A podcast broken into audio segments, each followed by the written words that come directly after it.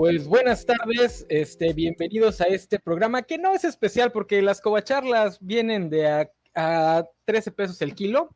Este, ya vamos a tener covacharlas hasta para Betty la Fea. Eh, entonces, así como que muy especial no es, pero bueno, hoy vamos a hablar de La Casa del Dragón, segundo capítulo, eh, The Rock Prince, que no tengo ni idea de cómo traducirlo, el príncipe rebelde o algo así.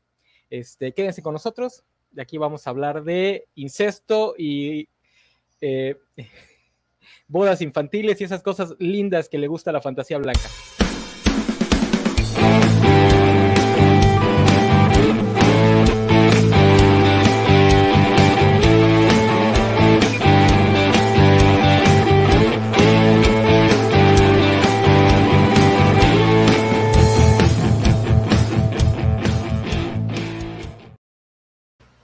Este, pues como les digo, bienvenidos. Hoy vamos a hablar de The Rock Prince, el príncipe rebelde, o el príncipe picarón.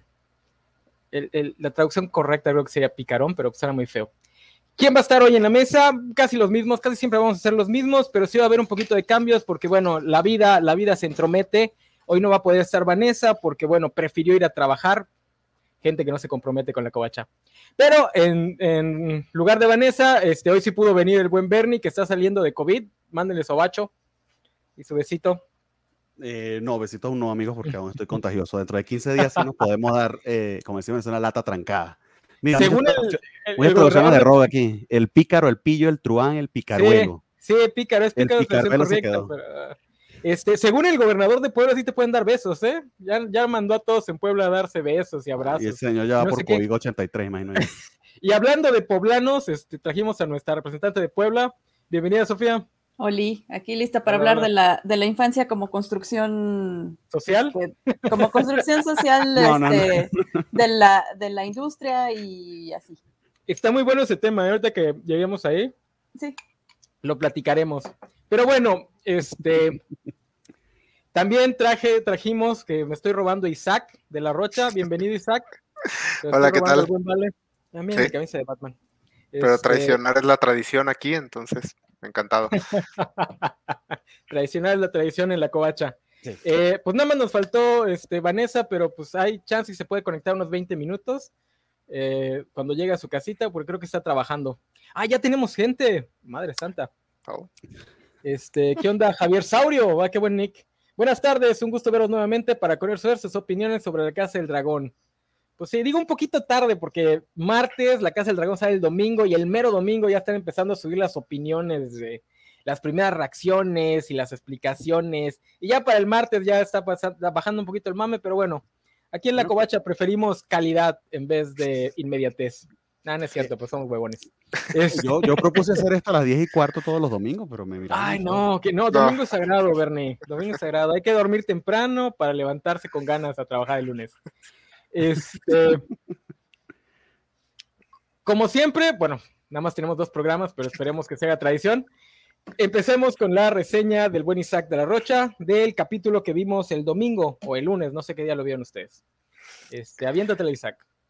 Bueno, pues este segundo episodio inicia con un brinco de seis meses respecto a donde concluyó el episodio anterior.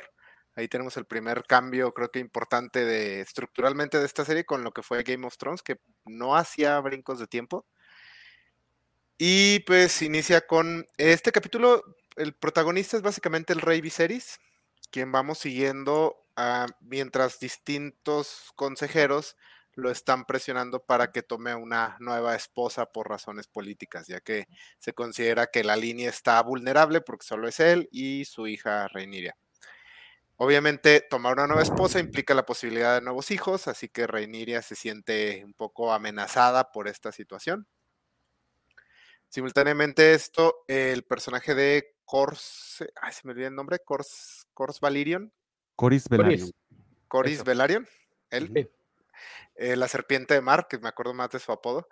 Este, está bastante molesto porque no se ha atendido el problema que se presentó en el primer episodio de que hay un grupo de piratas haciendo un desmadre en unas islas llamadas los eh, peldaños de piedra, donde están básicamente empezándose a interponer con las rutas marítimas que llevan a Westeros y de las que él hace su principal fortuna. Entonces el rey no lo pela con ese tema y él está muy enojado y dice, bueno, pues para, para calmar las cosas, ¿por qué no te casas con mi hija de 12 años? entonces, este, entonces eh, básicamente vamos viendo a lo largo del episodio esta situación y otra situación que eh, parecería que es muy importante, pero está como más de fondo, que es que Daemon eh, se, después de que fue exiliado al final del episodio anterior, hizo un berrinche, se llevó a todos sus policías y se fue a trincherar a Dragonstone. Y está ahí, pues, haciendo una pataleta básicamente, porque no, no está haciendo otra cosa. Y le robó un aguacate, de la, el aguacate más grande que tenían en no, la y, mira, con lo caro que es el aguacate. No mami, de ese tamaño yo también llevo dragón. Y eh, descubrimos que Demon se ha robado un huevo de dragón, lo cual escala la situación. Eh, todo esto, mientras ocurre todo esto, Otto Hightower, la mano del rey, está ahí eh, pues demostrando que es tal vez el mejor jugador político que tenemos en este momento.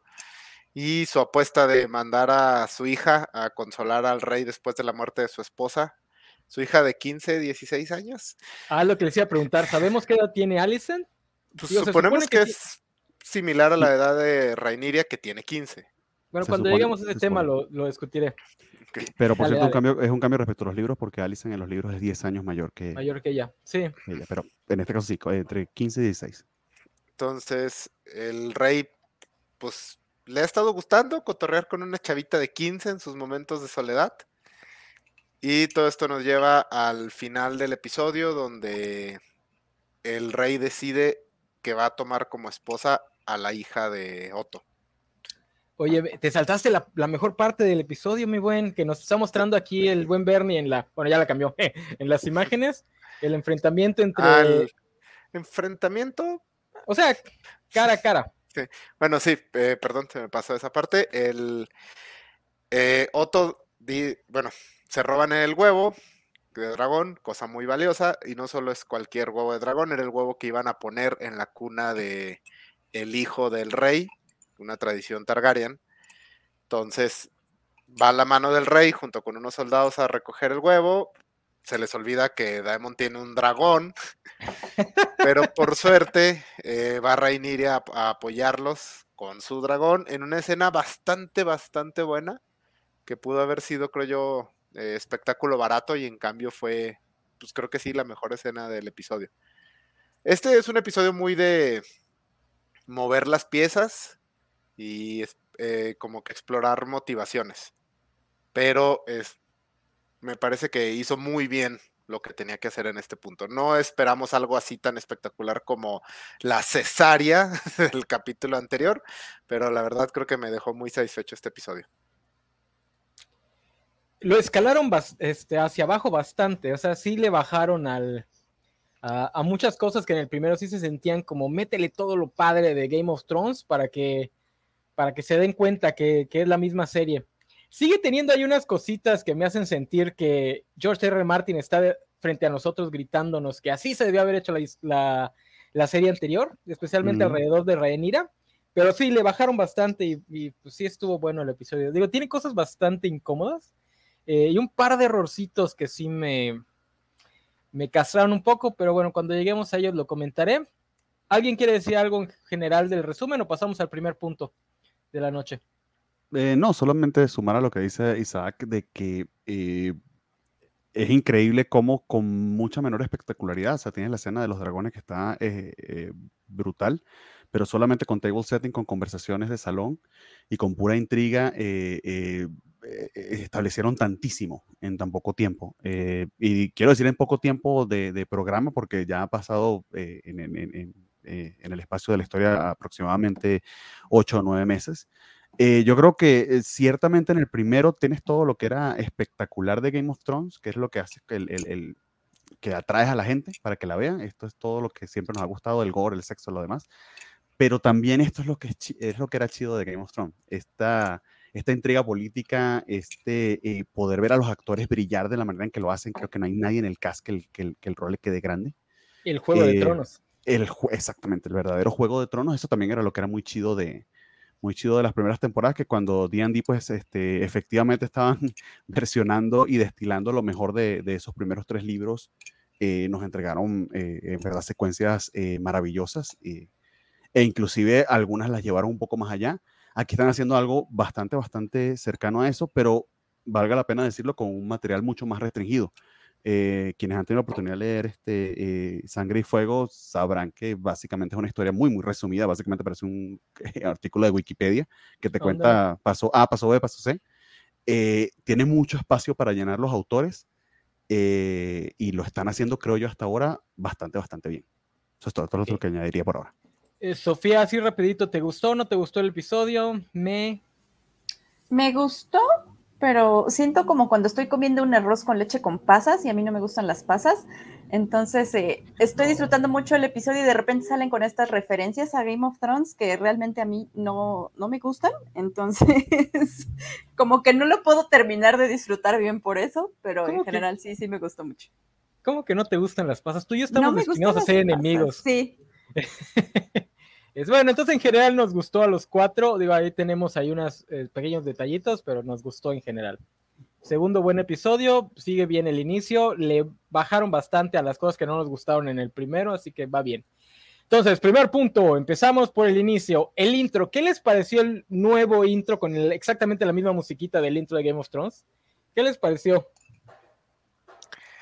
Eh, al principio sí dije así como, ah, la misma canción, pero en retrospectiva también sí entiendo que estamos hablando de uno de los openings más icónicos de todos los tiempos. O sea, la música de Game of Thrones sí es, pues sí, icónica. Entonces sí, el compositor supongo que sí se estuvo dando de topes y al final dijeron, no, ya, esta va a ser eh, el tema de la franquicia. Como la fanfarria de Star Wars cuando empieza Exactamente. Las eh, películas. Toda la película de Star Wars empieza con un montón de, letras saliendo de la pantalla. Así van a ser todas las eh, este, eh, nuevos productos de, Canción de Hielo y Fuego de Game of Thrones. Y ah, por mí, genial. Pero no sienten que estamos sufriendo resultados eh, disminuidos porque primero que nada, tardas un montón en darte cuenta de qué es lo que estás viendo, cuando lo que hacía genial el intro original era que inmediatamente sabías que te estaban mostrando los castillos, que te estaban mostrando huesteros.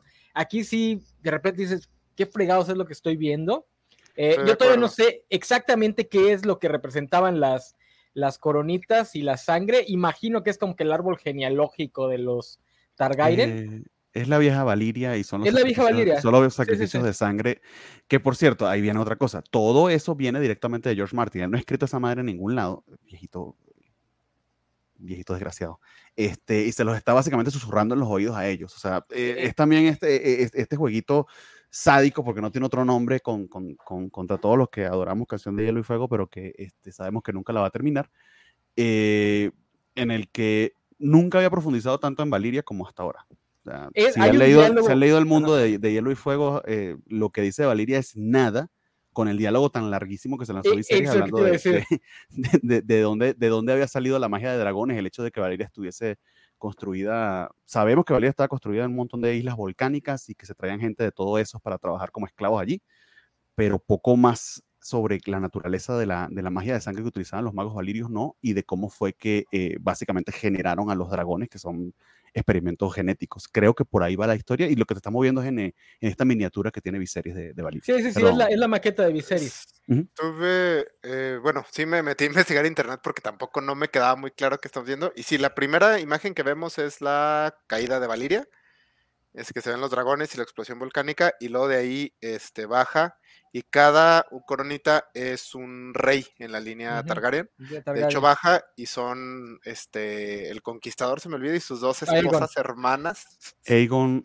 la sí, sus dos esposas hermanas, y luego sigue la línea, pero solo sigue la del la que, el que heredó la corona. Lo llega al siguiente, sale el simbolito y se va llenando de sangre eh, de hecho, sí, hasta, bueno, tío, sí busqué una explicación así detallada, esto no lo estoy sacando yo. Este, se va llenando de sangre y hasta que, si está lleno de sangre es que esa persona ya murió, cuando no está llena de sangre es que sigue viva porque la de Viserys no se llena por completo de sangre. Y se va extendiendo. Así es.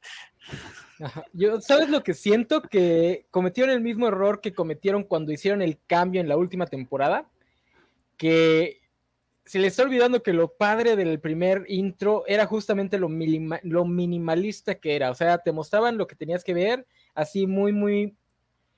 Como, pues, como sería una maqueta, ¿no? Como que le quieren meter mucha crema a sus tacos en estos intros, tanto en el último que vimos en la serie pasada como en este. Y siento que esos. Ah, o sea, hubiesen. Pero a mí, a mí lo de ir, o sea, así como ibas navegando por eh, Poniente y por esos. Eh, en, Game of Thrones, que aquí vayas navegando por la, básicamente por el árbol genealógico de los Targaryen, se me hace interesante. Porque lo que se está elucubrando es que probablemente esta historia, que valga la pena decirles un pelito de spoiler, pero creo que ya Elena lo dijo, esto es básicamente la danza de los dragones, lo que nos van a contar acá. Eh, puede muy bien que la serie, esta serie continúe siendo la historia de los Targaryen y nos movamos, no sé, 50 años al futuro eh, y conozcamos quizá lo que está alrededor de Don Canek o que nos vayamos al principio a la, este, a la conquista o inclusive antes al, al, Doom de Valiria. O sea que vamos a conocer más historia de Targaryens. Ok, e, esto, y, que sea, y, que esto sea antológico, ¿no? Puede ser. Espérame, espérame, Bernie, porque el siguiente punto justamente vamos a hablar de qué pensamos de la estructura de la serie. Entonces deja que Sofía, deja que Sofía comente eh, sobre el intro y ahorita pasamos justo a eso. Pues yo sí esperaba un cambio de música. O sea, no. Eh, sí me hubiera esperado que tuviera como algunas notas que hicieran referencia a, Juego de Tronos, pero bueno, pues ya ni modo, ya. Ahí está, ¿qué le voy a hacer? Pues sí. Este... El intro fueron demasiados pasas, entonces. Sí, justo fue una de esas pasas y de, ah, bueno. Y bueno, y sinceramente también un poquito decepcionante Valiria, ¿eh? Yo me la imaginaba más, o sea, como que no sé por qué le agarró la serie, eh, ese amor a la, bueno, que, agarraron la, una de las casas que agarraron para filmar la temporada pasada era, tenía así este estilo de arquitectura tipo pseudo mesoamericano.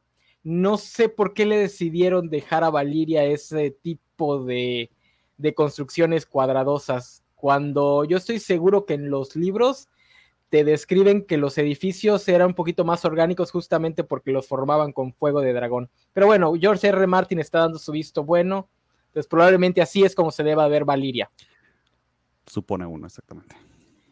No, digo, se siente, de, menos sutil tendría que salir Martin en pantalla a gritarnos en la cara. Esto es lo que yo quería. Este, porque sí, eh, digo, ese diálogo de Viserys sobre la magia de sangre, tiene más información de la que varios libros nos da en, la bibliografía de Game of Thrones. Que por cierto, lo que le comentó, que supuestamente era el secreto que iba entre heredero y, rey, eh, eh, lo de la canción de Hielo y Fuego. Es de Martin, sí. Es de Martin directamente. Es de Martin, sí. No, sí, ya se nota Viejito que. huevón. E, es, fíjate que eso a mí no me está gustando. O sea, que diga, ay, en esta serie voy a meter cosas que no voy a decir, que no he dicho aún en los libros.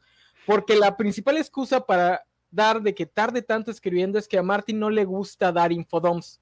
O sea, si él te necesita contar algo, no te va a poner un personaje a decirte, ah, sí, en Valiria hacían sacrificios de sangre y así era como controlábamos a los dragones. No, no, no, te tiene que dar un capítulo entero para que de forma orgánica tú vayas agarrando esa información. Entonces ahorita se me hace un poquito castroso que pues nada más esté tirando ahí info para la serie. Pero bueno, algo, nos tiene que mantener volviendo. eso sí. Entonces, ahora sí, vamos al siguiente punto que es el brinco de seis meses y la estructura de la serie. Bernie, estabas comentando algo interesante. ¿Tú crees que sí podrían eh, terminar la danza de los dragones en qué dos temporadas? Vamos a ponerle. Este, sí, los, creadores, los creadores han dicho que inclusive en tres a lo mucho, y yo creo que exageran, creo que con dos es suficiente, depende de los saldos de tiempo que, que vayan dando pero que esto se pudiera convertir en una serie antológica, la, serie de los Targaryen. es una historia ¿eh? riquísima. A mí me parece brutal. Y me lo creo porque algo que he sentido en esos dos capítulos es que están copiando mucho el formato de The Crown, que es una serie casi antológica, que son dos temporadas por grupo de actores. ¿no? Y probablemente se lo, ya que tienen a Matt Smith ahí, pues, se les ocurrió, ¿no? Este, sí, ya un, ya un príncipe castroso, insoportable, pues haz de otro. Sí, yo no sé por qué dicen, ay, por fin se le, se le hizo a Matt Smith ser un villano. Ese cabrón está interpretando villano desde que dejó Doctor Who. Y lo hace muy bien. It's Morning Time. Exactamente. Este, oigan, este, ¿saben lo que a mí sí me saca un poquito de onda? Es que definitivamente creo que no contaban con que Millie Bobby Cock eh, cargara tanto la serie. Yo no sé si la siguiente temporada, que en teoría ya no debería salir, le van a meter más flashbacks para regresarlo un poquito, porque tengo entendido que, o sea, así como está el formato ahorita, en esa temporada deja de salir ella, ¿no? Porque ya damos el salto del tiempo grande y ya viene la otra actriz. Sí, de hecho está el casting y todo, y sale en los trailers la otra actriz. Que se parece muchísimo a Hunter Sheffield también, y siempre me saca de Igual pariente esta chavita sí se está rifando bien cabrón, la verdad. Me, estoy muy sorpresa. Sí la estaba viendo en, el, en la escena esta donde tiene el enfrentamiento con Daemon y dice, no, sí la voy a extrañar cuando se vaya. La, carita de traición y, choqueo cuando le dicen que la amiguita es la que se va a casar con la con ah, dale Lemmy ya. No, sí está haciendo un gran trabajo. Fíjate que a mí me agradó bastante el brinco este de seis meses. Eh, de hecho, creo yo que a Game of Thrones le hubieran ayudado un par de brincos de tiempo. entiendo que son difíciles de hacer y no a todo el mundo le salen, pero sobre todo esta serie que es como mucho acerca del la lento desmoronamiento de la dinastía Targaryen, creo que sí es bueno que estemos dando estos brincos y pues lo presentaron de una manera bastante eh, como natural. Sí, que llega y dice, hace seis meses te presenté este problema en el capítulo anterior y no has hecho nada. Ahora, creo que ese es el problema con ese tipo de saltos de tiempo, porque si los hacen muy seguido, sí va a ser un poquito chocante que lo único que nos muestran para saber que estamos saltando de tiempo es que un personaje llega y dice, ah, ¿te acuerdas hace ocho meses lo que pasó en el capítulo anterior? Porque por lo demás no hay forma de saber. No tienen que ponerse ingeniosos, tío, por, algo no, no, no todos los escritores les gusta usar saltos de tiempo, porque también algo se te tiene que quedar en ese tiempo, o sea, algo interesante pasó ahí que no vas a poder mostrar. Entonces también va a ser interesante ver qué cosas, cómo van cortando eso, cómo van sorteando ese problema. Pero ahorita de inicio me parece bastante bien. Creo que, por ejemplo, todo este drama político de te tienes que volver a casar hubiera estado muy cabrón, así como, güey, se murió la semana pasada, espérate. creo que ya a, los seis meses se justifica esta presión política en la que ponen al rey, este, este distanciamiento entre él y su hija, esta desesperación de sus consejeros ante su inactividad. todo eso se justifica nada más con ese brinco. Oye, aunque la prueba de fuego va a ser cuando den el brinco a la siguiente actriz, porque todo el elenco lo está haciendo muy bien. Creo que el más chafón de todos es Otto Hightower, que se nota mucho que está tratando de imitar una mezcla entre Tywin y Littlefinger. Eh, pero por lo demás lo hace muy bien. Eh, todos, todos los actores lo hacen muy bien. Entonces, por eso es que se nota mucho que esta chavita sí la está pegando duro. Entonces, cuando venga la otra actriz y tenga que llenar ese espacio en el que no solo tiene que hacerlo bien, sino tiene que hacerlo mejor que el resto del cast, si no se va a sentir un bajón de calidad sí va a estar como que, como que duro. Esperemos que lo haga bien. Digo, es una actriz ya con más experiencia, no creo que tenga muchos problemas en eso. No, que va a ser una ranera diferente, o sea, no es la misma esta niñita que... Sí, también. En verdad ya cree que va a heredar el trono. Ok, este, Sofía, ¿algún comentario sobre el formato de la serie y el salto de tiempo? Pues eh, creo que lo está haciendo como más dinámico, o sea, como para no darnos tanta paja, de repente, este, eh, como en episodios largos es como de repente fácil que tengas tiempos muy muertos, entonces creo que hasta el momento no he sentido como un tiempo muerto, entonces me está como gustando que no, no nos pongan paja por el momento. Por el momento. Pero justamente Geek Lack hace una pregunta muy importante.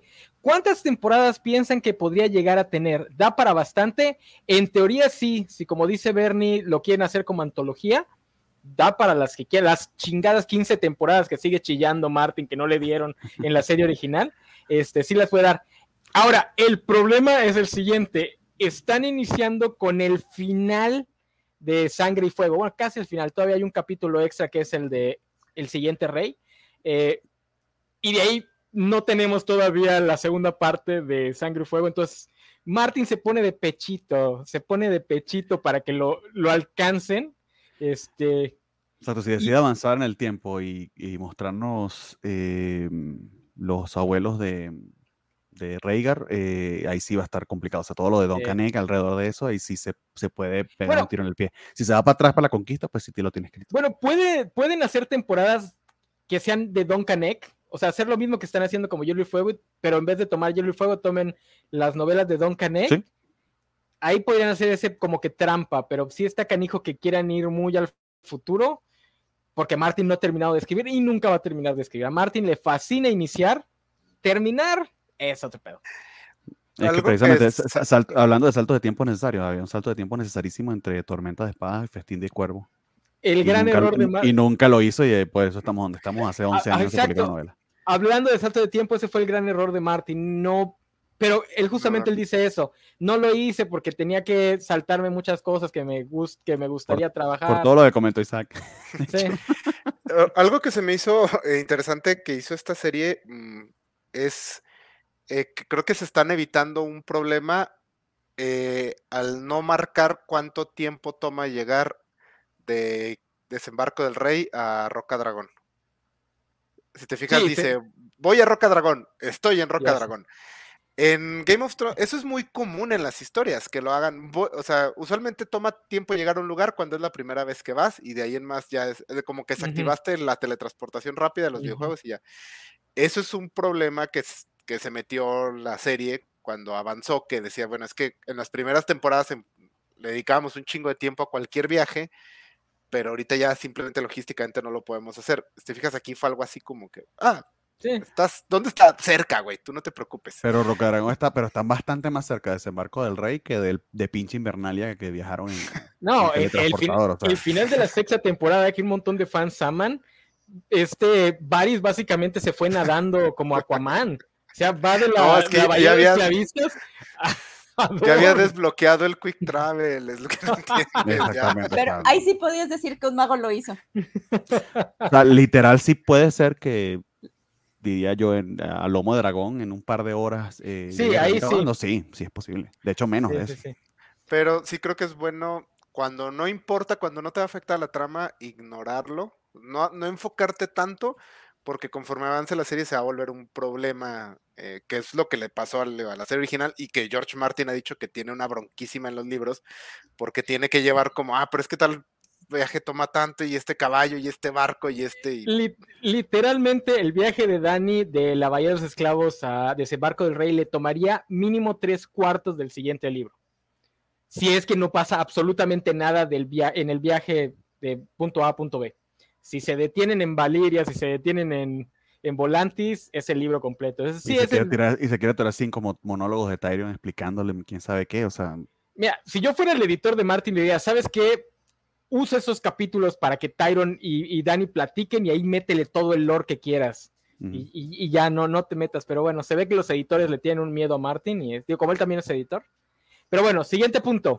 Vamos a empezar a hablar del rey Viserys, el mejor rey que ha tenido. Digo, Viserys lo siento como un presidente izquierdista de Latinoamérica. Digo, no te puedo odiar porque no eres una mala persona, pero eres un pésimo líder. Está lleno de buenas intenciones e incompetencia. es todo lo que es, o sea, 80% buenas intenciones y el resto es incompetencia. Que eso viene del libro original. sí, y es la, es la, misma situación de, de Ned Stark. Este, ser buena persona, ser buen guerrero, ser confiable no te hace un buen operador político. Pero Ned Stark no era tan incompetente, Viserys es ah. incompetente. Ned no era incompetente para Nivernalia, pero para desembarco del rey era un pobre Ah, bueno, sí, eso sí, eso sí. que se lo tragaron y lo escupieron como cuatro veces. Ned Stark no era incompetente, no tenía colmillo, que es distinto. Ese de serie sí es incompetente, o sea, es incompetente. Sí, sí, sí. No, y de hecho, el, eh, o sea, y ya lo estamos viendo, creo que es bastante claro, el mismo, eh, el mismo trono de hierro lo, está repeliendo, le tiene alergia. Eh, que, que de hecho, Tú que has leído el, libro, ¿te acuerdas si mencionan algo así en el caso de Viserys? No, ¿verdad? Sí, sí lo mencionan. Sí lo mencionan. Ah, cortadas, de hecho es algo, eh, al Rey Locos también, al, papá de, Daenerys también le pasaba. Eh, lo cual era de esperarse, pero eh, lo que pasa es que el tercer rey de, los Targaryen, el, el otro hijo de, Aegon, Maegor, murió precisamente, no sé, por razones, circunstancias misteriosas, básicamente empalado en el, en el trono de hierro con varias espadas atravesándole la garganta. Entonces, siempre se ha pensado que fue el trono que lo terminó matando porque iba a llevar al, a la ruina a toda la dinastía. Esa es la, existe esa leyenda. Esa es o sea, cuando un rey se empieza a cortar con el trono, la población, que es algo que me llama mucho la atención, no hemos visto a la población para nada, nada más hemos visto a la élite. Yo le he visto los penes escenados, pero no sé tú. Ah, bueno, sí vimos, sí es cierto, sí es cierto, vimos, pero en ese capítulo no sale. y no hemos visto la reacción de la población a que, a que Viserys esté cortando con el trono, porque si es así como que, uy, cuando empieza a cortarse con el propio trono, ya, ya el trono lo rechazó. No, pero por eso, por eso es que lo están ocultando. Eh, por eso el misterio eh, y la confabulación que entre el maestre y, Otto de que nadie se entere. eh, porque si llegara a, ver el rumor, sí sería, podría ser bastante, bastante desastroso y catastrófico por, por, esas leyendas que existen alrededor de eso. Oye, ¿y se dice qué enfermedad tiene? Porque sí recuerdo que eh, tiene una enfermedad, pero no me acuerdo si se menciona qué. Pues medicina medieval, que cualquier no, no, no. que tiene cualquier cortada no, pero, mata la pero se, se llama algo, contra lo que tienes que vacunar, se llama tétanos, este, háganlo amigos.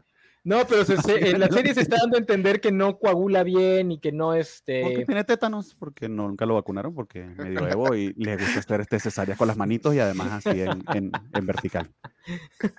Yo no sé nada, lo primero que pensé fue esa madre, tienen que haberla cortado. Pero a mí me, sorprende lo buen personaje que es el rey.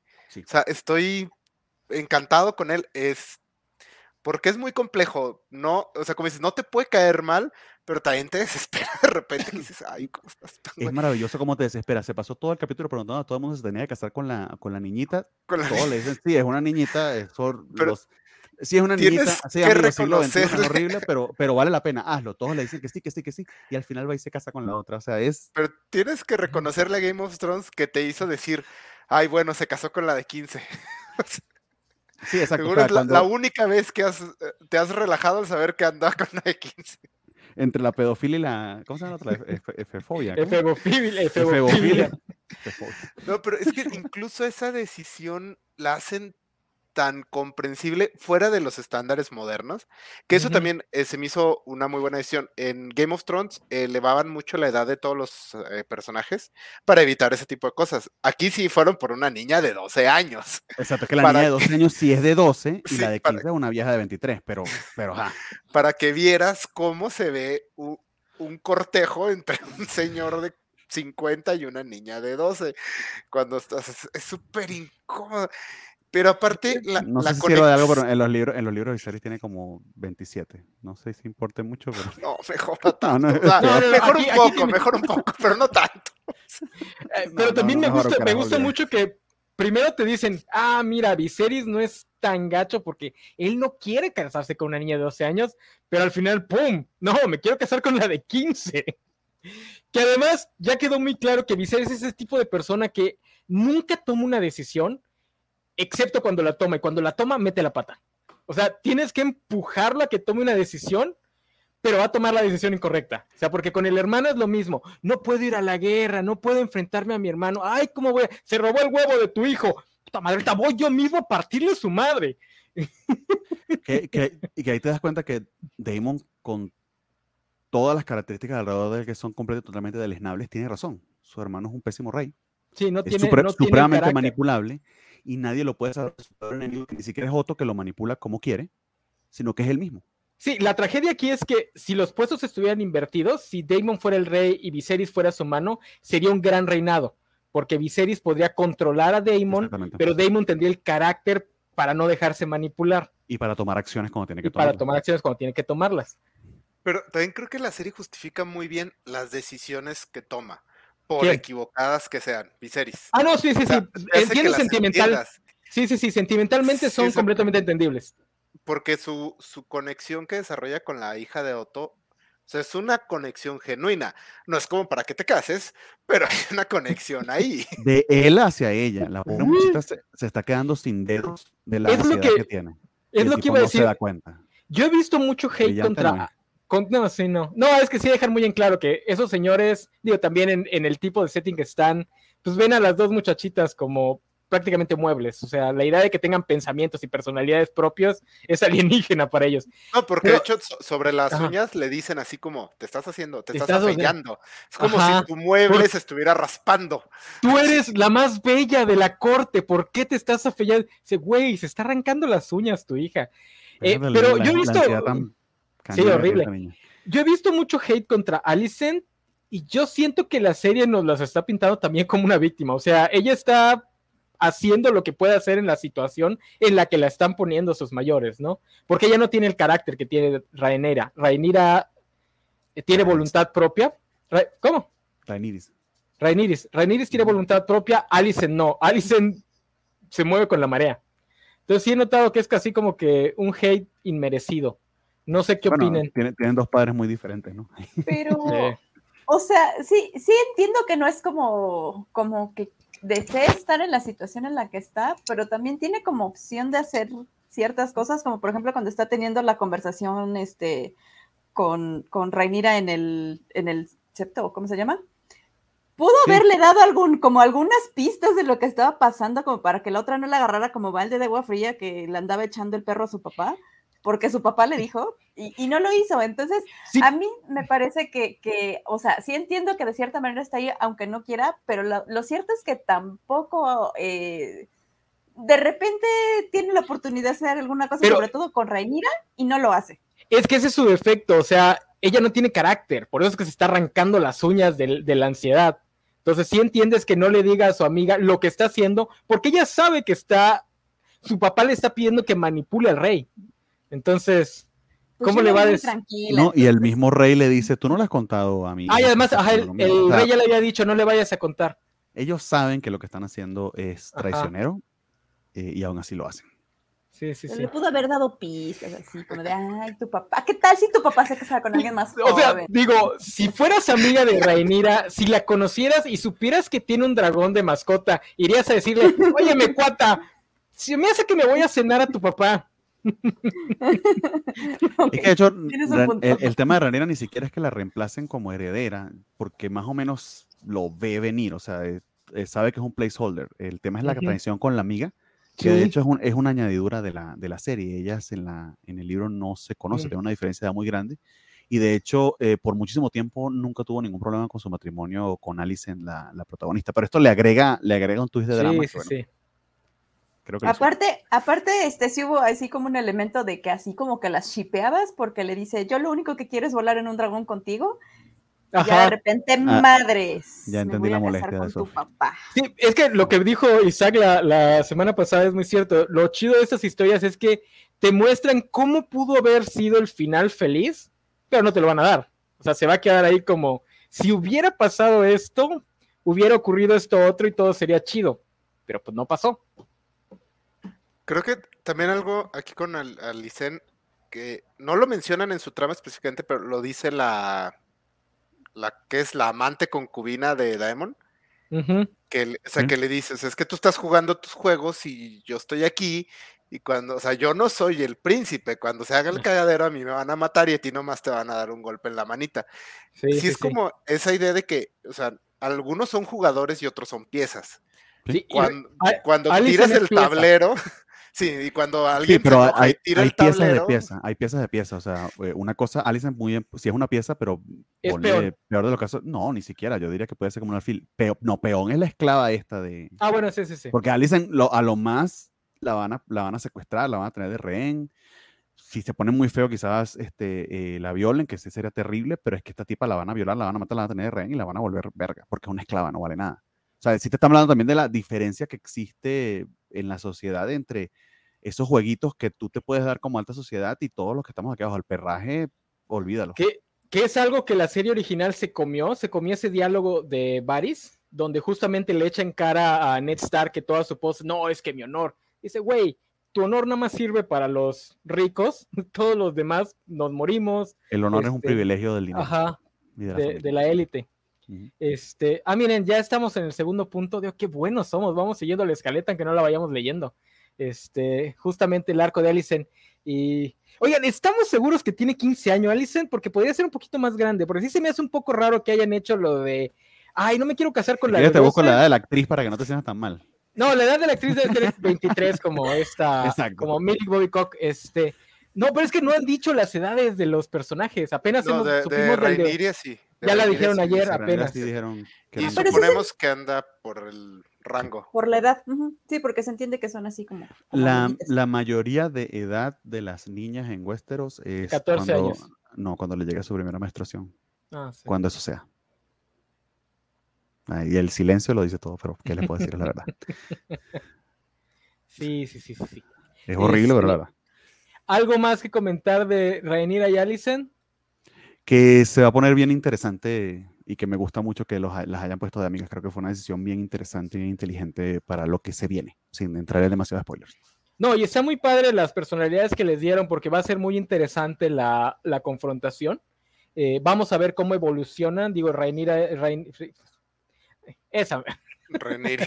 Rhaenyra, ella. Rhaenyra, Rhaenyra. Rhaenyra, Rhaenys. Rhaenyra. No, Rhaenys es la, No, la tía. es la, la, la Ah, que ok, ok, nunca ok. fue. La reina que Rhaenyra. nunca fue. Ok, ¿qué les parece la reina que nunca fue? Que también hizo ya su aparición un poquito más directa, ya no nada más del brazo de su esposo.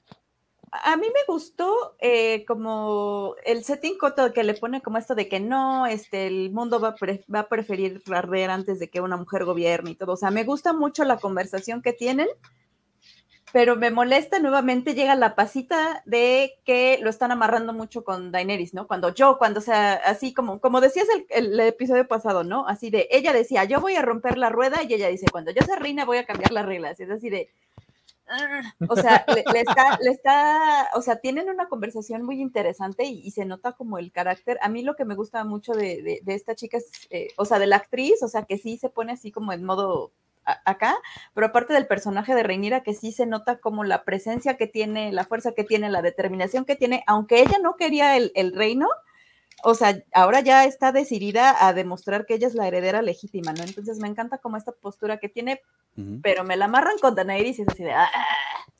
Pero es que es difícil no amarrarla cuando es una antecesora directa. Se supone que te están como diciendo, estas son las Targaryen aguerridas, eh, eh, jinetes de dragón. Pero la no sangre neces- del dragón también corre en ellas, son rebeldes, son revolucionarias, no sé. El, el problema es que calcan, o sea, calcan la conversación. O sea, No es, es necesitan la misma frase, diálogos. casi, casi, exactamente. O sea, puedes el dar mi- la misma idea sin copiar los diálogos que tenía Daenerys. El Tenía- personaje tenía ya lo tiene. Sí. Sí, ese No es el recuerdo. diálogo de voy a romper la rueda, que es un diálogo que a Martin le fascina. Entonces, ese diálogo sí es de Martin. Este, o sea, sí ya tienes, pero es que también se me hace que no esperaban que la actriz lo hiciera también. Generalmente a los actores jóvenes no les dan, no, esperan tanto de ellos porque no saben si lo van a hacer bien o lo van a hacer mal. Aquí lo que les pasó es que resulta que lo hace muy bien, es una actriz que tiene mucha presencia, o sea, ella, ella en pantalla te comunica que su mayor motivación es demostrar que tiene la capacidad, más allá de que tenga intenciones políticas o no, se ve que lo que a ella no le gusta es que la hagan menos. No, y que resulta ahí- ser de la, de las más efectivas de, de toda la, la, la copera es la más efectiva de todo el Consejo del Rey, porque Sí, fue sí, resolvió el pedo del aguacate. Y que, por, e- y- y que por eso es un poquito triste que le metan esos diálogos un pelín forzados, pues es como Daenerys, porque ya no es como Daenerys, dos capítulos y ya es completamente Daenerys, incluso en la serie que te la quiso vender como Guild Boss, que es algo que no es en los libros, en los libros siempre te la pintan como pues, una chavita de 13, 16 años. Incluso en la serie no era, no, Emilia Clarke no tenía esta presencia, o sea, Emilia Clarke tiene facha de que es buena ondita y te divertirías con ella y harías bromas, no como una líder que puede resolver problemas sobre la marcha. En cambio, este personaje sí. O sea, ese sí te crees. Sí, Antes de verlo, te crees que lo puede hacer. Y me gustó el comeback que le, que le, que le lanza a, a su tía, a Rhaenys. Este, es preferirían que, que quemara el reino antes de tener una mujer. No, no, es que no es que es una mujer, es que ellos no te eligieron a ti. A ti, cuando tú tú la oportunidad de elegirte como, como, como reina, no se decidieron por mi papá. Pero a mí sí me eligieron, a mí sí fueron a jurarme lealtad. Eh, que está viviendo una, en un cloud, etcétera, de, de, de Porque esos ilusiones probablemente. juramentos sabemos que se rompen No, les vale más rápido que todito, promesa ¿no? de O sea, sí, sí. campaña. Nadie ha dicho lo So- contrario, pero tiene so- razón la muchachita, al menos, al menos es inteligente, lo suficiente inteligente como para pararse frente a esta señora que es vieja zorra y, y operador político eh, bastante este, astuto y darle algunos cuantos comebacks. Entonces también te habla de que hay, hay, hay, hay una ambición política allí que quizás no se la ha visto en el primer capítulo, pero que poco a poco va, va creciendo. Mira, aquí está Sansa que sabe que estamos hablando de... Eh, sí. Bueno, específicamente sobre el diálogo ese que mencionan de yo cuando sea reina crearé un nuevo orden, me gusta porque no trae el, el contexto de salvadora del mundo que tenía Daenerys. Entonces acá sí es como, voy a crear un nuevo orden, como qué, democracia. O sea, o sea, sí me, me gusta eso que lo están mostrando como, o sea, exactamente como dice, yo voy a demostrar que yo puedo.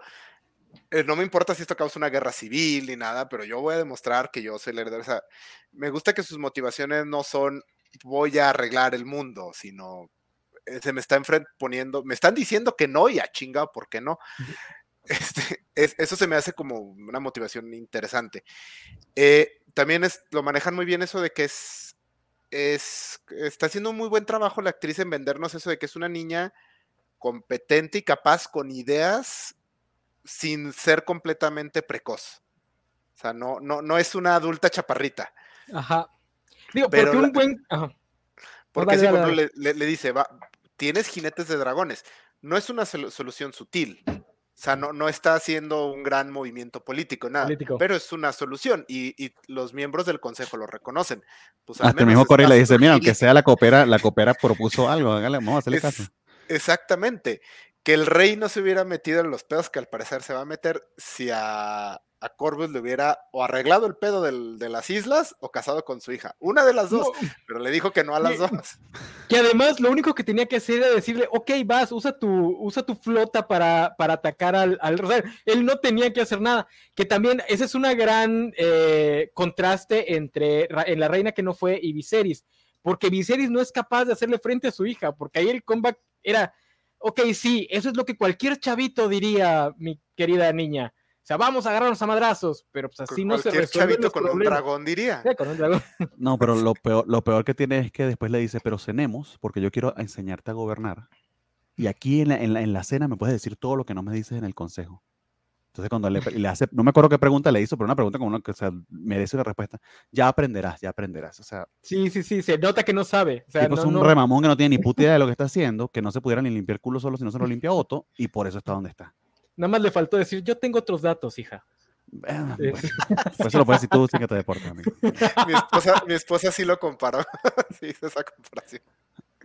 Pero si él me por ahí, si él me, si él me por ahí, yo tengo otros datos. Sí, tal cual. Oye, este, pero bueno, siguiendo, haciendo el segue con, con pues, los pinches nombres, Rhaenyra, este, esa escena del puente, que ahí sí Otto Hightower se vio muy estúpido, ¿no? Ah, no vas a poder con nosotros. Querido Otto, ¿se te olvidó que tengo un chingado dragón?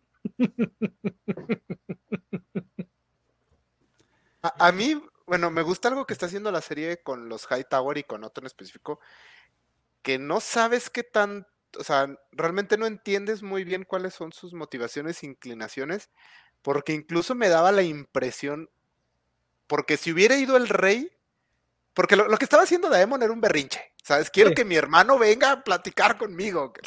Entonces, si hubiera ido el rey, a lo mejor se hubiera arreglado el pedo. Es que eso es lo que tenía que haber pasado. Por, eso es que, por eso que fue cuando fue a Rhaenyra, que es el mejor sustituto que tiene el rey, no el pinche Otto Hightower, que, o, que Daemon además lo detesta. Eh, pues le baja los humos a, a Damon, pero eso era lo que él quería. Me da la impresión de que lo que Otto quería era justamente que la situación escalara, no morirse, porque sí les dice, enfunden las espadas, pero que la situación, o sea, regresar con el rey y decirle, anda, güey, nos trató de la jodida, dice que tu hijo, uff, que se vaya al infierno tu hijo, y que, y que por fin mandaran a atacar eh, Roca Dragón o algo así. Me da, o sea, le me da la impresión de que lo que Otto quería era escalar la situación con Daemon a un punto ya de, de conflicto. Que está muy padre porque eso además te muestra su, el que me imagino va a ser el gran defecto de Otto. Como que lleva las cosas a un nivel donde realmente no las va a poder controlar o intenta llevar, de aquí no le salió gracias a los siete, porque si no se hubiese muerto calcinado, este, pero como que sí de repente lleva la situación a un punto donde no la va a poder controlar, creo que tiene un pequeño toque de Cersei, ¿no? Donde a veces le gana su, pues su intención de ser más listo que todo mundo y darle la vuelta a todo sin pensar en las consecuencias a largo plazo. Y se está confiando mucho en su capacidad de manipular a, a, Viserys y no necesariamente, no necesariamente es el caso. Que eso es algo que la serie anterior nunca me gustó desde la primera temporada, que de repente te mostraba a estos jugadores como Cersei o Littlefinger, ah, son los mejores porque pueden manipular, olvidándote que la manipulación es útil hasta cierto punto. Cuando llegas al punto en donde los madrazos valen más, no vas a poder manipular tu salida del problema. Y, menos, y menos con los Targaryen, con los dragones. Que ese, es, el tema del hecho de que existan dragones en este mundo. Son armas, son motos con pistolas nucleares. Es una cosa descomunal. el poder. Sí, porque, porque la escena, o sea, Boto se ve muy padre en esa primera escena porque Daemon hace berrinches y berrinches y tiene esta actitud de que no lo puedes tomar muy en serio, aunque sabes que es peligroso. Pero en el momento en el que sale el dragón rojo, que creo que se llama Cyrax, ¿no? En el momento en el que sale el dragón rojo, dices, uy, no, qué estúpido fue Otto. O sea, ¿qué estaba pensando? y que aparte está precioso el dragón. Ah, está genial. Está bien chido el diseño de ese dragón. Sí. Me encantó el detalle de que no ruge. Hace un como sonido, como un chillido, de que es completamente diferente al, sonido. ¿Sabes por qué? Porque, tiene el cuello muy, muy largo. Muy largo. Una de, las, descripciones que tiene que lo diferenciaba de muchos de los otros dragones. Sí, no, de hecho se nota un chingo que el cuello está, parece como una serpiente roja. y tiene lógica, no, porque tendrá la garganta como por aquí, la boca, no sé, 10 kilómetros allá. Pero me gustó que tenga un sonido eh, independiente, porque también eso se puede usar más adelante, que, que escuches el sonido antes de verlo y ese ah. tipo de juegos eh, interesantes en cinematografía. No, y además está muy padre que cada dragón tiene su propia personalidad, que era lo que los anteriores no tenían. O sea, tres dragones casi idénticos, de repente tenías que ver muy bien el color que tenía cada uno para diferenciarlos. Aquí no, o sea, eh, Cyrax se mueve distinto a los demás, se mueve como una serpiente. Sí, creo que el único que, digamos, le pusieron personalidad era Drogon, porque lo veías como muy cerca de, de Daenerys, pero, o sea, era lo único. Los otros dos realmente no, no te dabas cuenta quién era, quién era cuál. Hasta que uno lo volvieron de hielo y ya sabías que era el otro y ya. sí que y la, y la puesta en escena, o sea, la cinematografía, que creo que es lo que en la, en la escaleta, aprovecha para, para, para, meter el gol. Eh, lo, lo, comenté en un tweet y, y creo que él no lo comentó la, el, el, episodio pasado. Y a diferencia de, de, Rings of Power, que falta por estrenarse y de verdad el trailer se ve brutal, se ve que le metieron muchísimo dinero. Eh, yo creo que en la televisión actualmente, en streaming, no hay nada que se le acerque a, la factura de, Game of Thrones. O sea, es, es, de verdad que está muy aparte. Me da mucha lástima a mí por Sandman, porque Sandman es una historia que a mí me fascina, me encanta, me ha gustado toda la vida. Yo hubiese querido que tuviese esta envergadura cinematográfica, pero no la tiene. Esto es una maravilla de ver, o sea, provoca ver los episodios una y otra vez. Eh, esa escena del dragón de, de, de eh, llegando. Entre nubes, llegando entre las nubes, como, una, como un Moby Dick, o sea, eh, y el, el backdrop de, de, cómo se filtra la luz entre las, nubes, entre las nubes de Dragonstone, eso quedó, o sea, mire, calidad, calidad Oscar. Y incluso a pesar de que esta serie sí tiene una paleta de color, digo, me retracto lo que dije la vez pasada, la paleta de color de esa serie es peor que la de la anterior. Eh, nada más que comparado con otras producciones, la paleta de color de House of the Dragon es mejor. Pero bueno, es que ya vivimos en una era donde lo desaturan todo es que está súper desaturado el color en, las series actuales. ¿Sabes dónde yo veo el nivel de producción? En las escenas de diálogo. Porque cualquier otra serie, mientras menos producción tenga, te da escenas de diálogo donde literalmente nada más están parados. Y los estás viendo ahí platicando y están para, en cambio aquí no, aquí los ves moverse, cambian de ángulo de cámara, hay acercamientos, se ve que hay trabajo de luz, etc. Digo, además el Hay un montón de extra que, extra que están exquisitamente vestidos haciendo labores de casa, se, se, siente la fortaleza, la fortaleza roja, se siente que tiene un montón de gente todo el tiempo trabajando la, la, eh, el dinero que hay allí. No sé si han notado los fondos, los pergaminos todos pornográficos que hay. con unas poses sexuales bastante... Eh, eh, si pueden, retrocedan y véanlos porque es algo que inclusive los actores comentaron que los, los llegó a incomodar, pero que es algo que, que, llega, que, que, estaban, porque pusieron los creadores para hacernos saber que esto es precisamente la época del... Esta es la época del... Del, del, del degenere. Del, del, del, degenere, el descalabro, iba a decir. Ah, porque viene, viene poniente de la, del reinado de Yajeris, del Yajeris I, que, que reinó como por 60 años en plena paz y este es el desmadre de, los que se criaron en, en, esa paz y que no conocen más nada que, que las riquezas y el, el descalabre. Oye, ¿sabes qué no han mencionado en qué estación están? Imagino que es primavera o verano, pero no lo han mencionado para nada. Este, ¿sabes algo que me gusta? Que es un error, pero que me gusta mucho, que como esta producción tiene más dinero, muchas cosas se ven mejor que la producción de la serie original es un error porque pues no, no debería haber tanta diferencia, pero me gusta mucho porque sí te dice así como que, híjole, es que Robert Baratheon era muy mal rey. Sí, me encantó, me encantó toda la semana ver esos memes de que mm, algo pasó con Robert Baratheon y hacen la, la, comparación del torneo, que creo que lo comentaron en el, el episodio pasado, pero ya, ya el meme es bien, bien chistoso. Es así como de, mm, ¿dónde quedó toda la arca del reino? Pero, y tendría esta lógica. O sea, hay una decadencia, no tiene el mismo dinero. De hecho, tenía como tres, tres eh, préstamos atrasados de Coppel, digo, del Banco de Hierro. Entonces. No, y venía además de, una, de un reinado despilfarrador. O sea, el rey loco al final de su vida hizo pura estupidez. Sí, exactamente. Pero sí, digo, y más comparando con las series de Marvel, sí se nota la diferencia. Digo, hasta con Sandman, sí, igual. Hay algunas escenas de Sandman donde se nota que están en una pantalla verde nada más platicando los dos personajes. Sí, es, que, por ejemplo. Tremendo diálogo y tremendos actores, pero una pantalla verde. Perdón. Sí, se nos olvida que, por ejemplo, filmar una escena de dos personas caminando por unos jardines ya es complicado, ya requiere trabajo de posicionar cámaras, de iluminación, de todo eso. O sea, exactamente es lo, que dice la noción. Lo más sencillo es párense ahí, tú corto a cara, corto a cara y se acabó. Y estas no filman ninguna escena así. O sea, a todos se van como algo que sea visualmente interesante. Que creo que es lo. O sea, no, no es espectáculo. A veces se confunde con espectáculo. Creo que yo creo que le pasa mucho eso a Marvel. Es que sus producciones no les falta dinero, obviamente, no les faltan efectos, les son visualmente poco interesantes. Aquí siempre buscan así como exactamente eso de que, bueno, van a estar en esta escalinata, pero va a haber, las nubes van a estar bien abajo, este, los dragones se van a ver en silueta, el, el sol va a estar atardeciendo, o sea, todo ese tipo de montaje que hay que pensar y que se ocupa dinero y tiempo prepararlo. No, y, y talento, o sea, eh, a mí no me gustó Eternals, eh, tuvimos la charla en la que hablamos de eso, pero si algo que decirle a Chloe, sabes que sí, aunque sea le dio esa factura visual a, muchas de las escenas. Que se le fue la historia por otro lado, otra cosa, pero, pero, sí que lo tiene.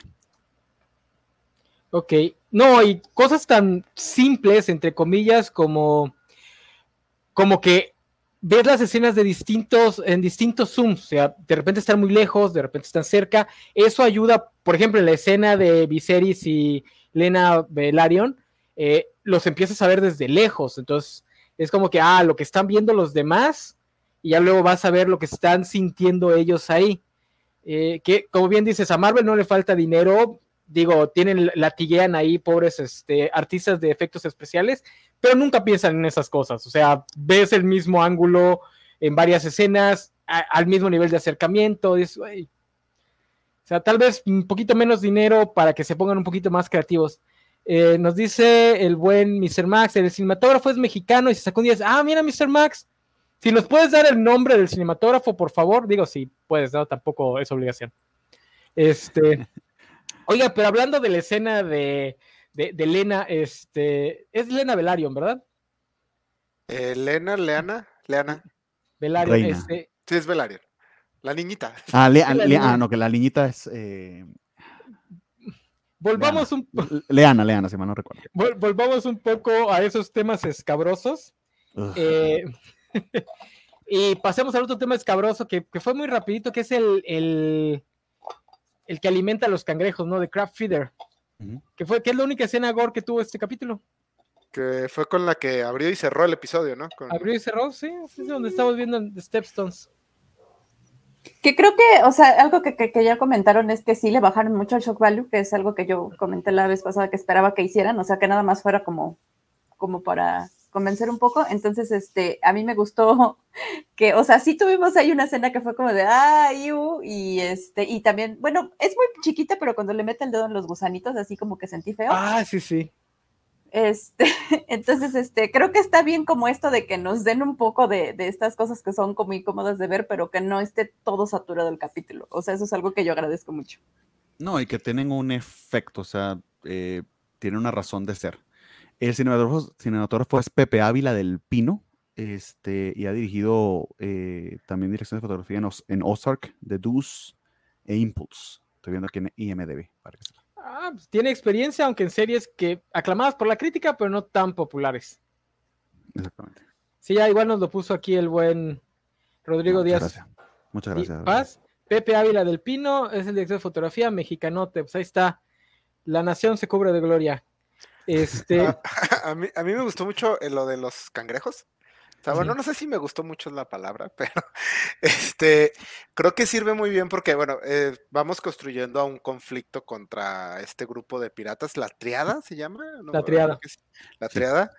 Entonces, creo que sí sirve como para irte preparando a este villano, que bueno, no sé cuánto va a durar, supongo que no va a ser un conflicto tan grande, pero sí sirve para que veas la clase de persona a la que se van a tener que enfrentar en un momento. El, lo de los cangrejos está brutal, o sea, sobre todo al inicio cuando se ve como están abriéndole, o sea, metiéndoseles casi bajo la piel a las personas y cómo gritan mientras están semicrucificados. Y, y que por un tiempito piensas que estaban muertos, que eran cadáveres y te das cuenta que no, que están vivos y que viene la marea, o sea, realmente terrorífico, ¿no? Sí, sí, está brutal y, va a estar interesante cuando vayan a enfrentarse a él. Que aparte, bueno, lo están pintando como el villano degenerado que, que siempre hay en esta. Bueno, en Game of Thrones siempre tenían un. O sea, tenían a todos estos jugadores políticos y el degenerado que andaba ahí en medio nomás arruinando todo, que era Joffrey, después fue Ramsey, Después fue el güey este de las Islas de Hierro, que bueno, pues ya él, ya con él no hubo nada que hacer. Qué triste. Pero cuando saben usar bien este elemento del villano completamente desatado, que le gusta así darle de comer gente a los animales y eso, este puede ser muy divertido. No, y el diseño está cañón, o sea, tiene la enfermedad esta que dije que tenía la semana pasada, esta máscara que me recuerda a, los asesinos de, Merín. A las arpías. Ajá, saca las arpías, exactamente. Eh, o sea, Parece, parece ciertamente un, monstruo salido del mar.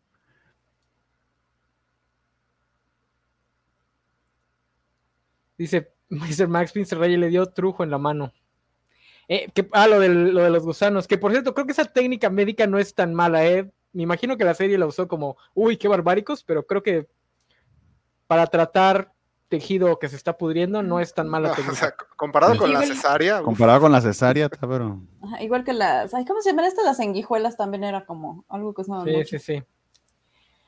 Eh, yo al principio no entendía lo que, lo que nos mostraron con el, el Crab Feeder. Yo pensé que nos estaban mostrando algún elemento fantástico. No, nada más es un güey que tiene, que tiene una máscara y tiene como grayscale, ¿no? Que, grayscale que se sabe que no, no todos los casos son mortales, hay algunos que sobreviven, nada más quedan con la piel toda dañada, como la hija de, de Stanis, este, que imagino que ese, es el caso, ¿no? Sí, exactamente. para, para, que pueda luchar tiene que ser capaz de moverse y demás, y probablemente lo que tenga sean las marcas nada más. Sí, dice Mr. Max, ¿qué enfermedad tiene Rey? Este, pues dice que aparte de incompetencia, que es, puede ser tétanos.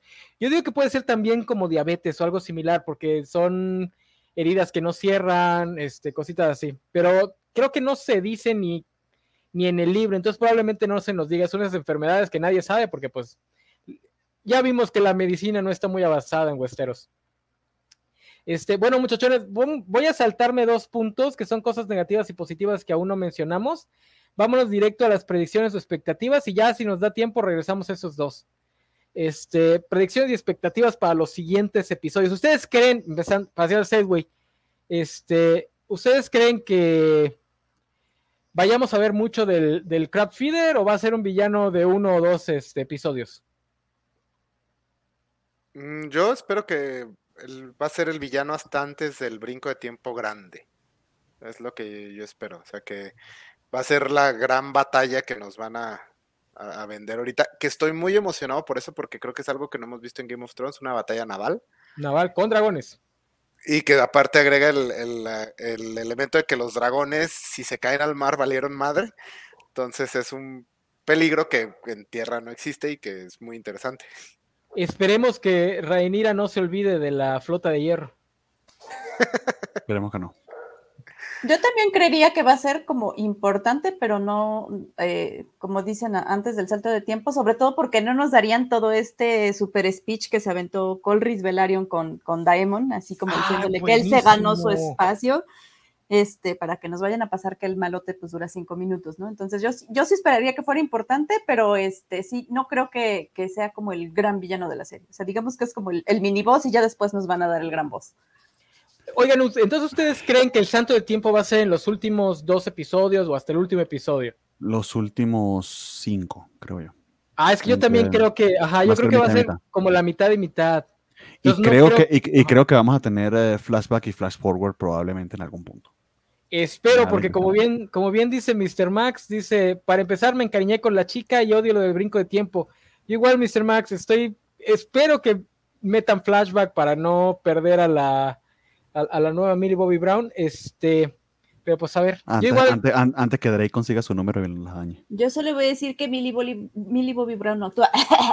ya. este, sí. Es que la contrataron por ser Millie, pero resultó ser Sadie Sink, porque sí actúa bien la muchachita. Oye, que por cierto, la escena de, de Corlys y Daemon estuvo muy buena, porque pareciera que son dos personajes muy similares, pero no. O sea, tienen dos actitudes completamente distintas. A pesar de que ahí le quería vender que eran igualitos y la fregada. Aparte me encanta cuando le dice... Lo de los Second Sons, no, eso también me gusta. Perdón. Sí, o sea, que, es como el meme así de aquí nadie va a hablar mal de mi hermano más que yo. Y quizá el muchacho, ¿no? O sea, porque decía, a ver, una cosa es que yo hable mal de mi hermano y otra cosa es que todos hablen mal de mi hermano. Que es, es algo que está sirviendo mucho para hacer a Daemon un personaje interesante. O sea, que no nada más sea el cretino, el mamón. O sea, que realmente quiere a su hermano, o sea, y lo va a defender hasta de que en una reunión privada hablen mal de él pero de todas maneras no se puede tragar el orgullo y anda haciendo sus berrinches y todo. Incluso eso de que se robó el huevo porque quería que su hermano fuera y pues, platicar con él y así, cotorrear. Porque piensa que hablando lo puede arreglarlo precisamente porque todo salió de un, malentendido, entre comillas, ¿no? Que era creo que ustedes lo comentaban, ¿no? Que puede que se haya dicho lo de heredero de un día, pero la cosa está en cómo lo dijo. Y creo que esa escena también eh, sirve para enlodar la situación porque como que nos estaban planteando bandos muy claros, que es este el está Daemon y está Reniria. Entonces ahora no, a ver, este, pues ya hicieron enojar a, Curso y ahora él está acá. Reniria ya no se siente tan segura en su posición. o sea, están dándonos a entender que esto no va a ser un conflicto sencillo, que distintas personas con muchos intereses se van a estar moviendo en el tablero dependiendo pues cómo les convenga. Exactamente. Sí, también hasta, que un malo malote no es que va a haber, creo que eh, de hecho, de hecho de eso se, trata las obras de, de, Martin, que no existen los blancos y los negros tan definidos, hay un montón de grises. Sí, porque también esa escena también tiene de padre que te muestra que hay varios niveles de jugador, porque Corlys no es muy bueno cuando está en el consejo, o sea, no le llega a Otto, pero bien que supo manipular al buen Daemon, a pesar de que Daemon ahí trata de regañar y la fregada, o sea, cuando le dice, es que tenemos, o sea, nosotros tenemos que ganarnos todo lo que, lo que querramos tener porque somos segundones. O sea, ahí le pica el orgullo y a pesar de que dice, ay, no hables mal de mi hermano, se ve que se lo mete a la bolsa. O sea, no es tan malo Corlys jugando a manipular, pero pues no está al nivel de los otros. Eh, porque Colin es sencillamente más directo y más honesto. O sea, el puso las, cartas sobre la mesa. Eh, Otto, en cambio, es más, mm, más maquiavélico. Sí, es, eh, Otto es muy de endulzar el oído. O sea, Corlius hubiera prosperado más con un rey más fuerte, al que le pudiera hablar así más directo, sin que se escandalizaran Entonces, porque básicamente él llega y le dice, güey, ¿qué chingados vamos a hacer? Y todos así, ¡Ah! ¿cómo le habló? Que, además es irónico porque en ese capítulo vemos a Viserys decir varias veces, no, no, no, dame tu opinión así al chile. Pero no tan golpeado. Pero no, me lo ponga tan feo, doctor. Entonces, ustedes, o sea, digo, yo estoy con Bernie, a mí se me hace que es mitad y mitad. Sí, entonces yo creo que la, el, el Crab Feeder es como que el malo del mid-season y de ahí nos saltamos a lo que ya va a ser la danza de los dragones propiamente. Y va a tener un objetivo también por el tema político. O sea, eh, sí, está, está demostrando debilidad y series por dejar que esto, que, que, esto progrese y pase. Eh, y el golpe político que van a poder efectuar eh, Cory y, Damon por sí atacarlo en, vez de hacerlo él, va a causar aún más, va a resquebrajar más el reino. Que es la debilidad política de Viserys. Que de hecho yo me esperaba que la lucha con, en, The Stepstone fuera este capítulo. Me sorprendió que se lo llevaran con más calma, así que tampoco me sorprendería que en el siguiente lo resuelvan. Sí, no creo que dure más, más allá, a lo, mucho en el cuarto quizá. Sí, porque todavía tenemos que ver a más de la mitad del cast de esta historia. O sea, ahorita nada más estamos viendo al Skeleton Crew. Nos faltan varios personajes que van a ser más importantes que los que ya hemos visto. Que algo, bueno, Game of Thrones siempre, por regla general, su capítulo más, su batalla era en el 9. En el 9, para, para cerrar el episodio. Aquí, por como yo estoy viendo, la gran batalla va a ser 3, 4. No, yo creo que lo mucho va a ser en el episodio 4, la batalla de las islas estas. ¿Creen que vaya a haber un, sí, creo que puede, puede pasar una cosa, una cosa bien impresionante en el 9 si lo manejan bien y tengo muchísima expectativa de que se vaya a hacer, pero es decirles más es cagarles la vida. Entonces, si no lo han leído, no, pero, sí, sí, tiene posibilidades. Sí nos pueden dar un, un este, penúltimo capítulo muy bueno, nada más que no en el sentido en el que lo estaría esperando la mayor parte de los espectadores pensando en lo que vieron en la otra serie. Sí, no, pero eso me refería, o sea, eh, ¿creen que habrá un segundo gran espectáculo? O a lo mejor este, va a ser el gran espectáculo y el, el 9 va, a ser algo Va a ser las dos cosas, gran, gran, espectáculo, gran punch. Pero sí, creo, que, sí creo que pueden hacer gran espectáculo si hacen una cosa que yo espero, pero, pero pudiera ser cualquiera de las dos, porque pudiera ser una boda roja o, o Blackwater Bay. Sí, sí, sí. Digo, también hay que ver si usan flashback, porque igual y si usan flashback, pueden aventar esta gran guerra en los Stepstone más para el final y empezar a mostrarnos ya a, la otra actriz desde antes. Pero pues no, no sé la verdad cuál es la intención de la. Yo, yo esperaba que hubieran hecho eso, pero creo que se están siguiendo más el formato de The Crown. Vamos a ver. Dice, ¿cómo que no hay villanos si están los High Tower? No, hombre, ¿qué dice? Son bien buena onda esos High Tower. Yo ya quería, tenía cinco minutos al capítulo, yo ya quería que les hicieran Dracaris, al Loto. No, no, no, no, no puedo con eso. Dice Mr. Mac, no puedo culpar a Daemon porque todos lo empujan a ser el rey. Daemon ni siquiera quiere ser el rey, nada más quiere que su hermano lo tome en cuenta. Daemon quiere un abrazo. Daemon quiere un abrazo, nada más. Un abrazo y que se vayan juntos a cortar este, miembros de violadores en, en o sea, no quiere estar solo, se siente solito y, o sea, contra todos mil güeyes que ya se dio cuenta que su jefe no son sus compas y entonces dijo, ay, a ver si viene mi hermano. Eh, dice Mr. Max también, yo creo que todos deben bajar un poco sus expectativas porque la serie siento que irá lento porque te van a presentar a los personajes. Fuego y Sangre tiene muchas cosas que pueden eh, ser muy espectaculares. Eh, y, tienen espacio para hacerlo como quieran. Más bien yo creo que van rápido, más rápido que Game o sea, ya te digo, yo esperaba que se saltaran lo de lo del crab feeder en ese capítulo, pero no, siguen yendo bastante rápido. De hecho, en cuanto a ritmo, yo siento que van muy bien. O sea, creo que lleva muy buen ritmo. Porque sí, o sea, se ocupan estos episodios porque necesitas entender a los personajes y entender estas decisiones complicadas que van a tomar. Y como dice Bernardo, son personajes que en los libros no están desarrollados, hay que escribirlos de cero. Entonces, creo que está bien que se tomen el tiempo eh, y hay que irlo puntuando con momentos ya más épicos. pero sí el ritmo es algo muy importante, porque también ya vimos lo que pasa cuando nada más le pisas al acelerador y das puro show. No, no, no. Y estás este harto y quieres ir a escribir tu película de Star Wars que seguro te la van a aceptar, entonces. Sí, ah, tu, tu, serie sobre si el sur hubiera ganado, que te cancelan. Este, pero también, o sea, sí es importante que Warner Brothers, eh, que Warner Bros. y HBO sepan manejar las expectativas del fandom. Yo la vez pasada decía, esto de que te estén forzando a Raineris como, ah, Dani bien hecha, moderen sus expectativas, chicos, el final de este personaje. Ya lo sabemos, lo dicen en la serie pasada. No, no va a ser la Gear Boss, entonces bájenle tantito, porque si no, luego terminas con el problemón que tienen con los Snyder este, fans. ¿No? Que están, ay, que nada más querían estas películas, que ya ellos admiten que fue un error dar, haberles dado lo que pedían. Muy este, bien. Y ahí cambió la vale. Ya la Snyder Alert ya la, ya la, ya la cubrimos. Que de hecho la danza de los dragones hablan de ella en, en, Game of Thrones, no me acuerdo en qué episodio ni en qué capítulo, pero por ahí lo sacaron y te la, te la spoilean. Entonces, si si, spoilear, pues. Si le tienen miedo a los spoilers, cuídense en TikTok, porque en TikTok hay un clip donde un personaje lo dice y lo dice así, rapidísimo. Entonces, en lo que te mueves ya vas a saber qué le pasa al personaje.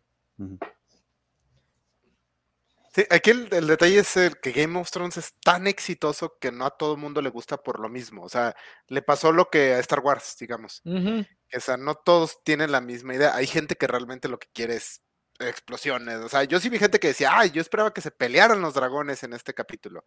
Entonces, hay gente, que, se quejó porque no salió ni un pezón en este segundo Por ejemplo. Tienen razón. Oye, yo me voy a quejar para que es una serie Mucho de HBO, Dragon, poco Titi. una serie de HBO y no he visto ni un solo pene. ¿Qué pasó ahí? No puede ser que Euphoria tenga más penes que House of the Dragon. Este Matt Smith, aunque sea prótesis. O pene de dragón, ¿no? Los dragones siempre están ahí. Ándale. Se dice Vale García, Sofi se sintió la necesidad de usar lentes para ser parte de esta charla. Probablemente este, somos los gafapastas. Este, ese comentario no lo voy a poner, Mr. Max, porque no, ese es mi spoiler. Este, Ah. ahora sí, este, híjole, pues ya vamos cerrando, ¿no? Porque son 10 minutos para las ocho y media. Eh, pues ya comentarios finales, este, puntos de contacto y avisos parroquiales. Este, empecemos con Sofía, que es la que menos habla. Pues es que ustedes, muchachos, saben mucho de los libros, entonces. Pero bueno, este, mm, pues me está gustando, la verdad. eh, o sea, insisto, de repente no, no me gustan estas referencias a Game of Thrones, pero bueno, eh, sé que las van a seguir teniendo, entonces pues trataré de, de omitirlas para terminar de disfrutar. Oye, Sofi, ¿y todo lo de las bodas infantiles es otra pasa o ese, que ese ya es un ajo en tu, en tu Mira. arroz con leche? A mí lo que me molesta es que si dicen que van a ser históricamente correctos y que por eso van a poner este, violaciones, entonces me llama mucho la atención que utilicen un concepto que es como que te sientes incómodo por un matrimonio infantil, que en esas épocas era totalmente normal, entonces pues tampoco tendrías que utilizar las violaciones, pero bueno, está bien, entonces digamos que les, cuando les conviene van a ser eh, históricamente rigurosos y cuando no, no. De hecho, Digo, no ha habido ni una sola violación en estos dos episodios. Creo que para Game of Thrones. Es un, todo Sí, ya, ya es mucho. Este, entonces, pues sí, o sea, sí, como mamá me súper incomoda, pero pues sí me llama la atención como esto de que el rigor histórico, pues, ajá. Y pues eso, yo sí espero que sigan teniendo el mismo ritmo, porque a mí no me gusta como, o sea, a mí me cuesta mucho trabajo ver episodios de una hora porque me distraigo muy fácilmente, entonces me gusta que esté yendo eh, suficientemente rápido la, la serie, entonces pues yo espero que así siga. Y pues sí, que siga yo queriendo incendiar gente. Entonces, a mí me encuentran en Twitter como Sofía Leven y es, me parece que este sábado ya empezamos con las covacharlas de eh, Rings of Power. Entonces, pues nos estaremos viendo el domingo. Ah, chinga, el, el- el sábado van a tener covacharla. Domingo, domingo. Ah, ok, ok, ok. Perdón. Yo tocó bacheando hasta salvo, no te preocupes. Híjole, no, Perdón. es que. No, es No, si, domingo. no, si quieren les doy el horario porque pues ya este, se está poniendo dura la cosa. Dice el buen Vale que podemos alargar, no sé, pero no vale, nosotros tenemos cosas que hacer. Este, ¿quién sigue? ¿Quién quiere ir? Isaac, Bernie.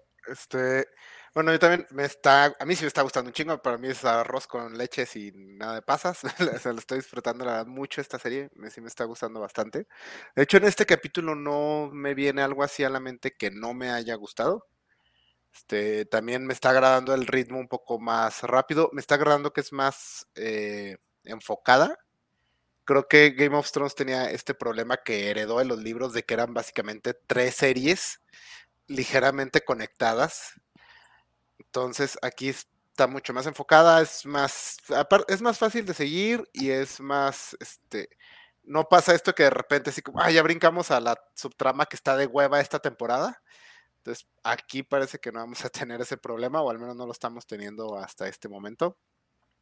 Me están encantando los personajes, creo que están haciendo un gran, gran trabajo de, de explorar este, a estos personajes y por qué toman las decisiones que toman. Entonces, sí, yo estoy encantado. Eh, dragones, si tiene dragones, para mí recibe ya un chingo de puntos. Y a ver qué, qué viene más adelante. Ah, eh, que a ver, Valentín dice, ¿a Isaac le gusta la posibilidad de un matrimonio pedófilo? No, No. no, no, no, no me gusta.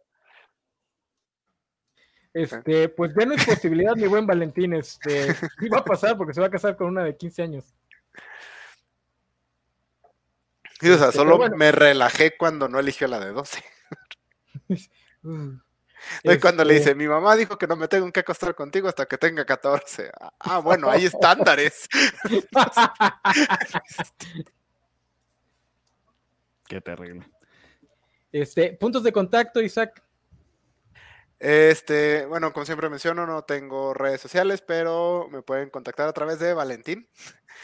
Eh, eh, y me encuentran en los programas de ñoñonautas que salen cada 15 días, a veces los jueves, a veces los miércoles. De hecho, el día de mañana vamos a tener un especial en vivo de ñoñonautas hablando del Animal Man de Grant Morrison. Y la, si todo sale bien, la próxima semana vamos a tener el siguiente capítulo, episodio de nuestro club de lectura de Sandman, hablando de las historias que vienen en el tomo del País de los Sueños y de el prólogo a Estación de Nieblas. Ok, ahí vamos a estar. Este, muy bien. Bernie. Eh, no, pues a mí me, me encantó el episodio, me, han gustado bastante los dos eh, hasta ahora. Eh, y nada, este, estoy esperando a ver cómo va, cómo va creciendo, pero creo que están haciendo muy, muy buen trabajo. a mí pueden seguirme en Twitter como Bartiak. estoy los lunes con la Covacha Anime, los viernes también con los cómics de la semana. ya recuperándome y no les había mostrado que me viene con mi, con mi insignia aquí de la manito del rey. Que se ve muy chiquita allí, pero. Ah, ya, ya. Para el programa. Ya sé que no quedó también, pero bueno. Y nada, muchísimas, qué, chido poder este, estar con ustedes ahorita eh, y acompañarlos y que, y que, este sea un viaje de, de las próximas eh, ocho semanas bien, bien interesante. Estoy seguro que vamos a tener bastante de qué hablar eh, en, en, los próximos meses. Ok, este. Ya hice tus puntos de contacto, ¿verdad? Sí, señor. Ok pues yo fui el yo soy el enano, este, con ese vale, espero que la próxima semana lo siga haciendo. La próxima semana aquí nos encuentran para hablar del tercer capítulo, que no sé cómo se va a llamar. Eh, si alguno de ustedes lo sabe, suéltelo. El eh, segundo de su nombre. El Second of his name. Ah, chinga. ¿A quién hace referencia? Pues a Damon y a. A Damon y a Corlys. Y a, Corlys y los, los segundos hijos. Puede ser. Bueno, todos, los Targares se llaman igual. Sí, es. Este, ah, no, ah, no, Viserys es el primero de su nombre, porque el otro Viserys es el segundo. Este, también me está gustando bastante, lo suficiente como para no sufrir este, estarla viendo cada semana. Eh, para mí es un arroz con leche, no tiene pasas, porque a mí sí me gustan las pasas, entonces hay cositas que no me gustan, este, que me gustaría que no hicieran o que me gustaría que hicieran. Eh, hasta ahora, digo, lo más importante que son todos los personajes van muy bien. Me preocupa un poco el salto de tiempo cuando nos cambien a varios de ellos o bueno, a dos de ellos más que nada. Esperemos que no se sienta muy duro el cambio, pero pues por lo demás, digo, hay algunas cosas que se pueden criticar, pero en general este, este episodio es una gran mejora con respecto al anterior. El anterior, los errores que mencionamos, se nota que fueron, ah, pues es que tenemos que jalar a la gente, entonces vale, se les pasan. Este, pero pues a ver, ojalá no, no se caiga la, la calidad. Y qué padre que vamos a tener dos series. Esperemos que los Anillos de Poder también esté relativamente buena y que tengamos dos series de fantasía de este nivel de producción y que sean muy buenas. Eh, a mí me encuentran en Reseñas Enanas. La próxima semana regreso con Tenoch Huerta y la representación mexicana en la más media. Este, ya regreso de mi hueva porque yo no tuve COVID, pero tuve gripe, pensé que era COVID, entonces le eché la hueva una semanita. Era COVID. Eh, o sea, salió negativa la prueba, igual si fue COVID y nada más fue un falso negativo, pero pues, este, a veces la carga viral es, poquita, pero bueno. Eh, sí, sí, ya sé. Aunque no tuve todos los síntomas, por eso es que... Pero bueno, este, muchas gracias por haber estado aquí, muchachos. Déjenme ver si los últimos dos comentarios son algo interesante. Ah, dice Mr. Max, me sorprende que lo, como audiencia, me sorprende cómo la audiencia va, va aumentando. Ah, sí, sí, sí, Eso es bastante raro, ¿eh? Generalmente el primer capítulo es el que tiene más audiencia y después de ahí va bajando de forma constante. Mientras no se descalabre, no hay ningún problema, pero es normal que baje la audiencia. Aquí creo que el efecto Game of Thrones está jalando muchísimo. Em, sí. Eso es bueno por la audiencia, malo por las expectativas, por, tal como dice Isaac, porque son demasiadas expectativas de mucha gente que amó la serie por diferentes razones. de nuevo, gente se quejó de que no salieron pezones en el capítulo anterior, así que... Es, que esta es una serie de dragones y tetas. Eh. Este, a, mí, a mí me gustaría que este nuevo aire que tiene Game of Thrones lo lleve, los lleve a los libros, porque los libros, aunque están incompletos, son muy disfrutables, hay muchas cosas que disfrutar, aunque sepamos que nunca los van a terminar. Y bueno, esta serie nos está revelando o confirmando algunas teorías, entonces pues tenemos Game of Thrones para rato, no el final, porque George R. R. Martin no tiene páginas. Entonces, muchas gracias por venir, muchachos. Nos estamos viendo. Eh, déjenme cambiarlo de Covacharla para buscar el otro intro, porque no nos pusieron intro en este outro, perdón. Outro, ¿no tienes outro? No, me dijo Vale que me lo iba a meter a, esa covacharla, pero no. Entonces que lo busquen. Ah, ah, pero, ahí lo tienes, ahí lo tienes. Ahí lo tengo, ahí lo tengo. Entonces, muchas gracias por venir. Gracias, Bernie. Gracias, Sofi. Gracias, Isaac. Este, nos vemos la próxima semana. Esperemos que la próxima semana ya esté este, Vanessa y podamos estar los cinco. Digo, Sofi se supone que es banca, pero si puede estar en todos, mejor. ya dije que ya me agregué, porque ah, pues está. Ustedes sí duran poquito. Esperemos que estemos los cinco, si no, pues a ver quiénes podamos estar. Este, pues bueno, nos estamos viendo, muchachos. Bye. Ahí va otro.